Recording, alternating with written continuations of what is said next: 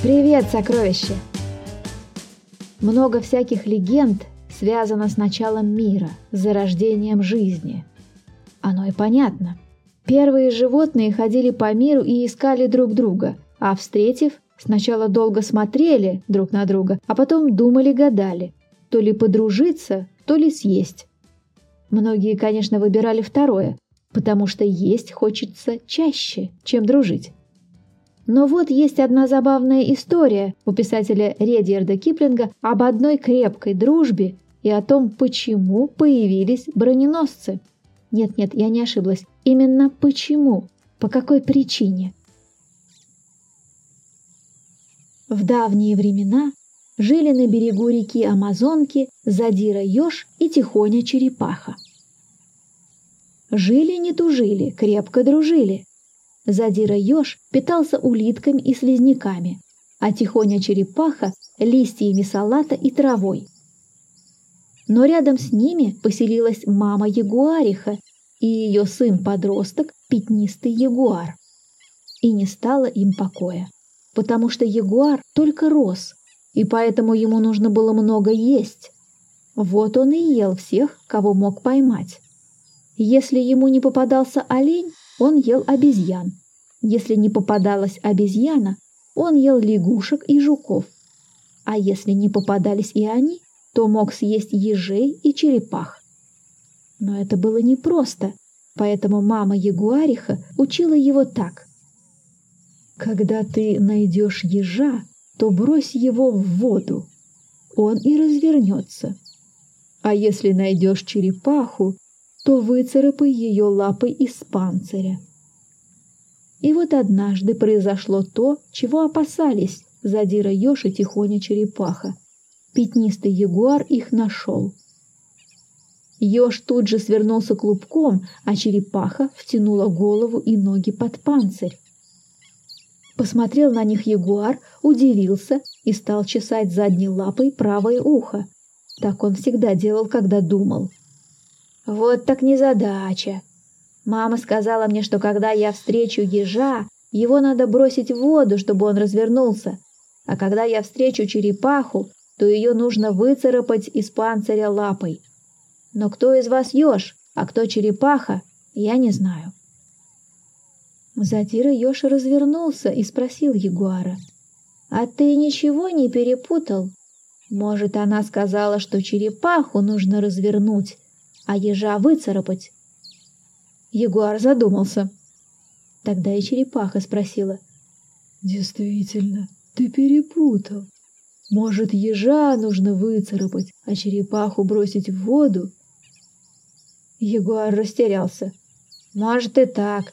Повторите еще раз, но как можно яснее». Задира еж сказал. «Если ты выцарапаешь воду, то развернешь ежа, Запомни это. Однако, продолжала тихоня черепаха, если ты развернешь панцирь, то выронишь лапу. Прекратите меня путать, разозлился ягуар. Просто скажите, кто из вас еж, а кто черепаха. Этого я тебе не скажу, сказал задира еж.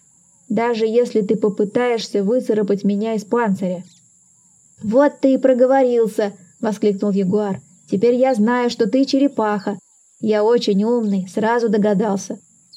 Ягуар протянул свою лапу к ежу, и он сразу свернулся клубком.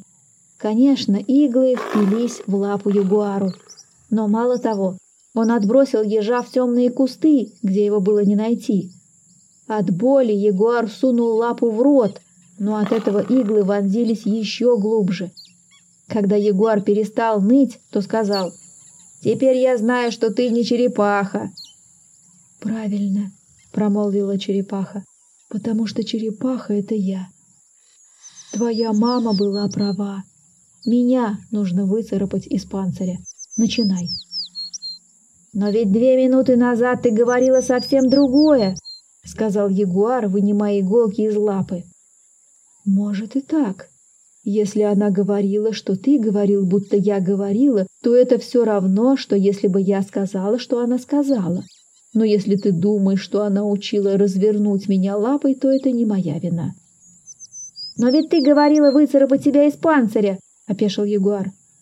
«Да, пожалуйста, можешь попробовать. Меня еще никто никогда не выцарапывал», — произнесла черепаха. «Не верю я тебе», — покачал головой ягуар. «Ты меня сбила с толку тем, что мне мама говорила и что ты говорила. Я совершенно запутался. Чем больше ты говоришь, тем больше я запутываюсь. Мама сказала, что одного из вас нужно бросить в воду, а другого выцарапать. А ты так хочешь, чтобы тебя выцарапали, что, может, нужно сделать наоборот, кинуть тебя в воду? Предупреждаю, предупредила тихоня черепаха. Твоя мама будет недовольна. Не говори ей, что я тебе это не говорила. Если ты скажешь еще одно слово о том, что говорила моя мама и что говорила ты, но не успел он закончить свою мысль, как тихоня черепаха нырнула в воду. Она плыла долго и выплыла в том месте, где уже ждал ее задира еж. «На силу спаслись», — сокрушался еж. «Да уж», — подтвердила тихоня черепаха. «Теперь он все расскажет своей маме. Пойдем послушаем». Они пошли и притаились в кустах около ягуара, а ягуар рычал и от боли, и от обиды, что его обманули, до тех пор, пока не показалась мама ягуариха. «Сынок, зачем ты делаешь то, чего не надо делать?» — спросила она. «Я хотел выцарапать зверька, и вот смотри, сколько колючек!» «Сынок, сынок, по твоим занозам я вижу, что это был еж, которого тебе нужно было бросить в воду. Я бросил в воду другого зверька. Она сказала, что она черепаха, но я не поверил. А оказывается, это была правда. Давай уйдем отсюда. Здесь на берегу Амазонки звери слишком умные для меня. Ой, сынок, сынок, слушай внимательно и попробуй запомнить мои слова. Ёж сворачивается клубком, и его иглы торчат во все стороны. А черепаха не может свернуться, она только втягивает голову и ноги под панцирь. По этим признакам ты всегда их узнаешь. А чтобы ты совершенно все запомнил, заучи стишок. Кто плывет и не свернется, черепахою зовется. Не плывет, зато свернется, значит, ежиком зовется. Пригорюнились задира еж и тихоня черепаха.